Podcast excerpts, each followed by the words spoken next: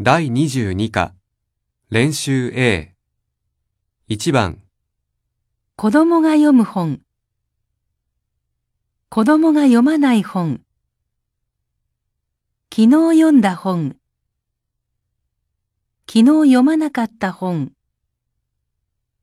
朝ごはんを食べる人。朝ごはんを食べない人。朝ごはんを食べた人。朝ごはんを食べなかった人。今住んでいるところ。誰も住んでいないところ。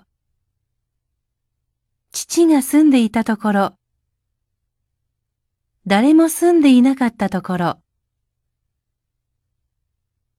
2番、これは女の人が読む雑誌です。ミラーさんは傘を持っている人です。ここは自転車を置くところです。3番、母がよく作る料理はカレーです。彼が持っているパソコンは新しいです。来週泊まるホテルは海の近くにあります。4番、私はパソコンを入れるカバンを買いました。私はあのメガネをかけている人を知っています。